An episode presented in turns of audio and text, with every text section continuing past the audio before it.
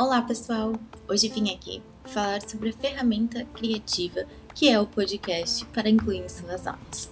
Então, o termo podcast é uma difusão via áudio de qualquer tipo de conteúdo num formato semelhante a um programa de rádio. Ele é uma ferramenta que, justamente por ser no formato tão digital e dinâmico e de baixo custo, porque com o smartphone você já pode fazer a gravação de vozes e fazer edição simples do aplicativo, ele se torna uma ótima opção para sala de aula. Então, as gravações em áudio elas são ótimas opções para quem tem alunos com deficiências ou com visões comprometidas, como uma alternativa mais acessível.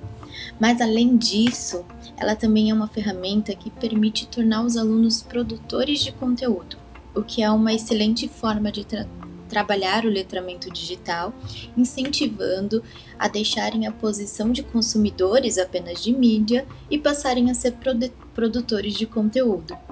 Então, vamos desbravar essa ferramenta?